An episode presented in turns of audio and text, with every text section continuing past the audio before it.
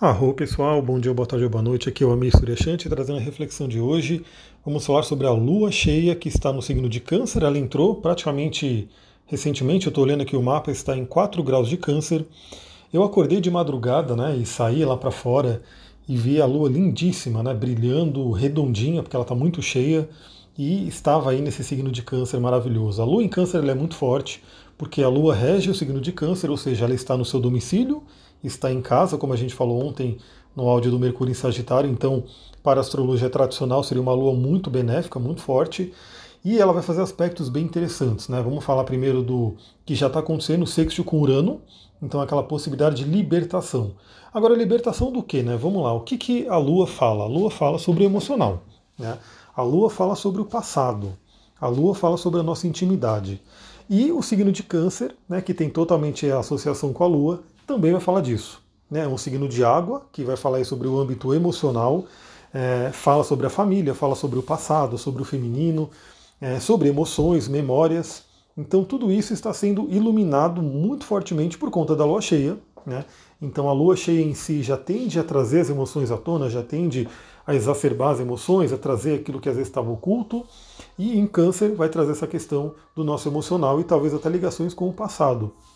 Então é um momento muito bom para você observar as emoções, né, entre hoje e amanhã e um pedacinho né, do, do, terceiro dia. E lembra que a Lua, o ciclo dela, ela passa cerca de dois dias e meio em cada signo. Então, como ela entrou agora, 4 graus, ela vai passar o dia de hoje inteiro, o dia de amanhã inteiro, e temos aí um resquício no, no próximo dia. É, é uma coisa muito interessante porque também ó, câncer rege o estômago. Uma dica que eu daria aí para todo mundo, isso vem da astrologia médica, depois eu vou fazer um post lá no Instagram falando um pouquinho mais sobre isso, mas quando a Lua está passando por um signo, né, aquela área do corpo daquele signo, que o signo rege, fica um pouco mais sensível. Então é interessante a gente poupar um pouco aquela área. Tanto que é muito comum você ver né, sobre a questão de dicas de cirurgia, é quando marcar uma cirurgia. Não é recomendado que você marque uma cirurgia para um órgão determinado da parte do corpo que é regido pelo signo que a Lua está passando naquele momento. Então isso é uma dica básica, né? Quem vai marcar cirurgia, de repente olhar para o céu, olhar né, qual é a fase da Lua, que é muito importante também, e qual é né, o signo que ela vai estar tá passando naquele dia, porque se coincidir né, a parte do corpo que for mexida com o signo que a Lua estiver passando, não é uma coisa muito legal, não é muito recomendado. Então uma dica que eu daria para todo mundo, né?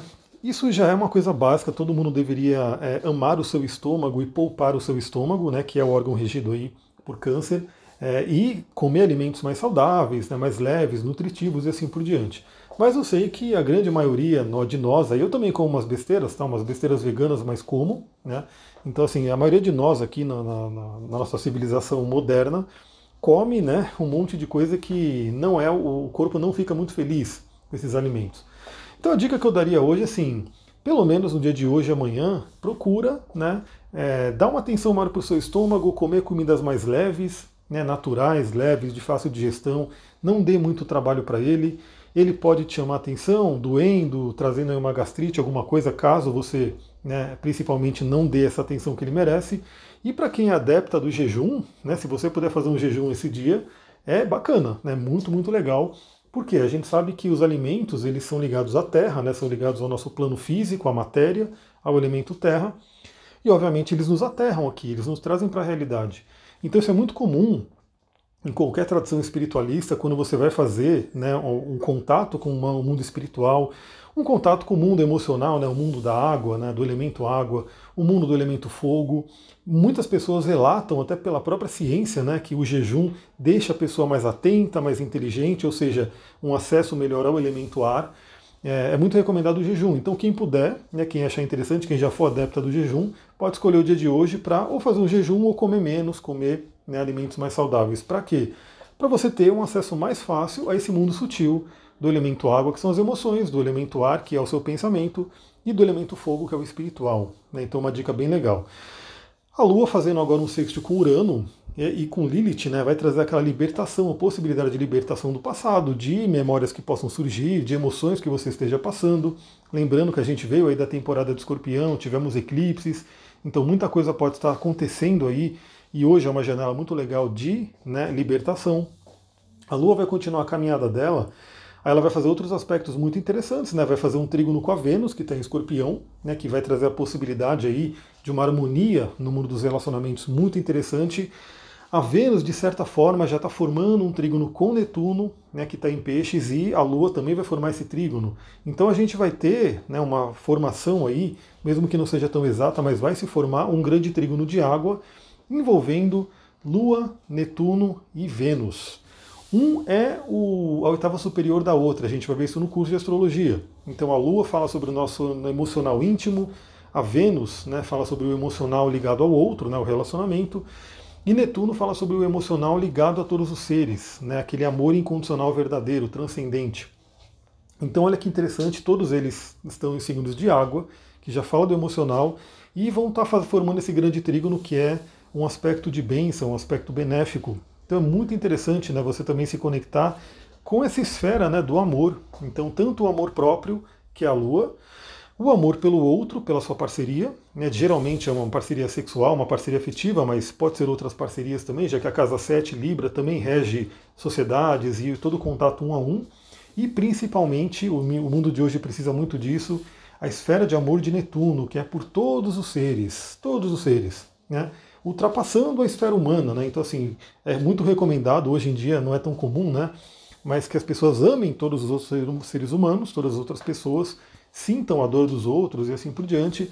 Mas aqui o convite de Netuno é até maior, né? Ultrapassa a esfera humana e todos os seres. Todos os seres, lembra que a gente vem falando sobre o xamanismo, dentro da perspectiva animista, tudo tem vida, tudo tem alma, né, de alguma forma. Pode ser uma pedra, pode ser uma planta, pode ser um animal, pode ser o próprio planeta, né, que já tem o, o próprio projeto Gaia, né, é, a teoria Gaia, que mostra isso até que o, o, planeta Terra é um ser vivo, né, então assim esse amor ele tem que expandir para tudo isso, expandir para todos os seres, para que realmente a gente chegue mais próximo da esfera de Netuno, que é esse amor incondicional.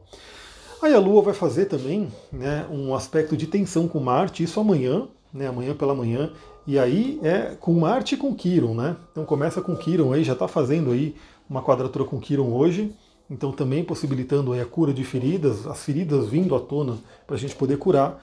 E amanhã de manhã a quadratura com Marte é o momento onde o estômago pode estar mais sensível, né? Então, como eu falei, toma cuidado aí com o que você come hoje, entre hoje e amanhã, para que seu estômago não grite, né? Não traga aí uma dor, uma gastrite, alguma coisa que possa atrapalhar.